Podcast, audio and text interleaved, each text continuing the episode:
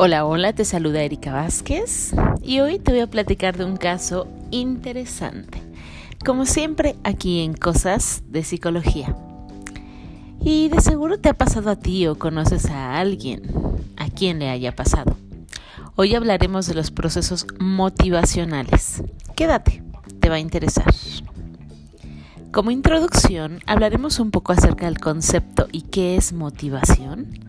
Empezaremos definiendo el, el término motivación. Consultando el Diccionario de Psicología de Consuegra 2010, sostiene que la motivación hace referencia a estados y procesos interiores que impulsan, dirigen o sostienen la actividad de un individuo. Esto nos ubica en el momento previo a la acción, por lo que la motivación se relaciona con ese aspecto que da dirección y movimiento a una conducta. Veamos esta breve descripción del caso. Tenemos a dos jóvenes, Pedro y Alberto, han sido amigos desde jóvenes. Ambos, con carreras similares, comenzaron como auxiliares administrativos en un banco. En la actualidad, los dos son directores de una oficina urbana de similar volumen y ambos son candidatos para el puesto de vicepresidente de una empresa importante en su sector. Pedro pertenece a una familia modesta y realizó sus estudios con gran esfuerzo. Mientras hacía trabajos esporádicos, es una persona luchadora y con grandes deseos de superación. En su familia y entorno social es el mejor situado. Sin embargo, últimamente se ha sentido cansado con sueño y fatigado sale poco con amigos y tampoco visita a sus seres queridos. Siente que su trabajo ya es algo monótono y que a pesar de la experiencia que tiene le será difícil conseguir el puesto solicitado. Alberto, por su parte, pertenece a una familia muy acomodada. Realizó los estudios financiados por sus padres y no tuvo ninguna dificultad económica. Es una persona hábil para las relaciones sociales y tiene una situación económica muy holgada, debido a una importante herencia que ha recibido. Los parientes próximos de Alberto ocupan puestos altos y gozan de una buena estabilidad económica. Se puede decir que él es quien tiene el trabajo más modesto. Últimamente se siente desalentado y con sentimientos de inferioridad, por lo que considera que será difícil conseguir el puesto de vicepresidente. Hoy en día existen diversas teorías que explican la motivación, aunque todas ellas diferencian de manera clara una necesidad, que ésta es de origen fisiológico, de un motivo, que es de origen psicológico. Teorías biológicas consideran a los instintos como comportamientos innatos y a los impulsos como mecanismos inductores a actuar para reducir la necesidad. Teorías conductuales. Esta teoría nos habla de los incentivos como aquellas consecuencias que la persona obtiene cuando realiza la conducta motivada. Aquí la conducta motivada no responde a un impulso que proviene del interior, sino hacia algo que lo atrae desde el exterior teorías cognitivas, su propuesta principal es la teoría de las metas. Analiza los efectos de la cognición, el pensamiento, atribuciones, etc., en la motivación y en las emociones.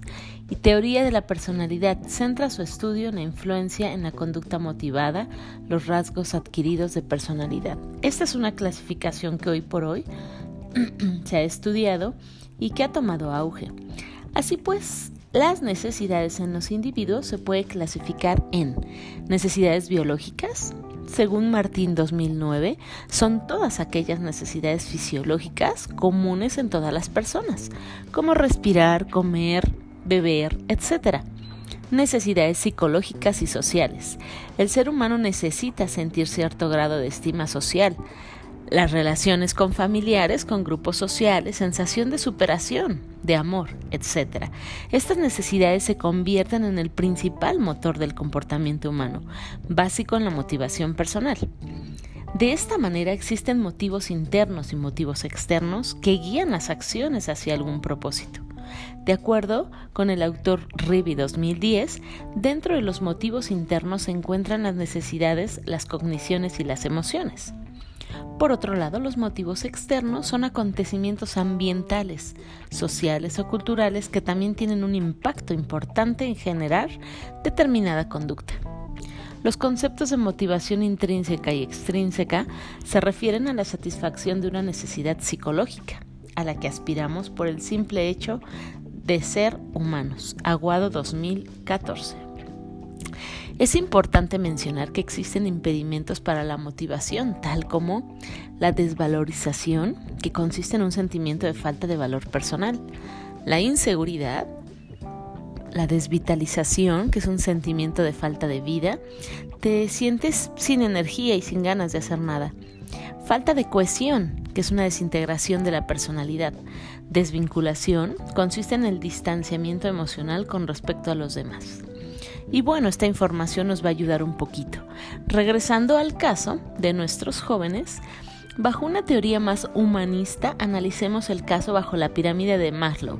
Esta pirámide, Maslow la definió eh, como una pirámide de necesidades, las necesidades básicas del individuo de una manera jerárquica colocando las necesidades más básicas o simples en la base de la pirámide y las más relevantes o fundamentales en la cima de la pirámide. A medida que las necesidades van siendo satisfechas o logradas, surgen otras de un nivel superior o mejor. En la última fase se encuentran con la autorrealización, que no es más que un nivel de plena felicidad o armonía. Revisemos algunos de los síntomas que presentan, así como su contexto mientras que avancemos con esta información. Eh, vamos a ver las necesidades que ellos tienden a satisfacer.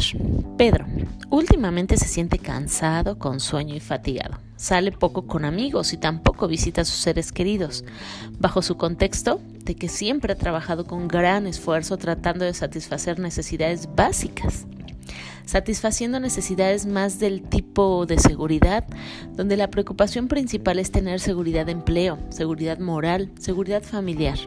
Bajo ese contexto, él requiere incrementar más su motivación intrínseca, aparte de físicamente descansar y dormir por el arduo esfuerzo que siempre ha requerido, redescubrir nuevamente sus pasiones y gustos por la actividad, Santrock 2002 menciona que para motivar intrínsecamente es a través de los gustos, aficiones e intereses.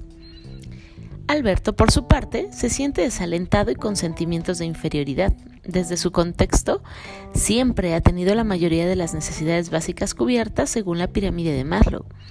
Estas son las necesidades fisiológicas, necesidades de seguridad y de afiliación, más sin embargo, necesidades como reconocimiento y autorrealización necesitan ser cubiertas. Él requiere más una motivación extrínseca, a base de incentivos, ya que bajo su contexto es él más modesto dentro de su familia. Requiere sentirse con sentimientos de logro y poder para poder ser reconocido dentro de su núcleo familiar y social. El autor Agello 2003 menciona que de querer motivar de manera extrínseca es a través de todas aquellas actividades que implican la obtención, la obtención de una recompensa relacionada con la actividad misma.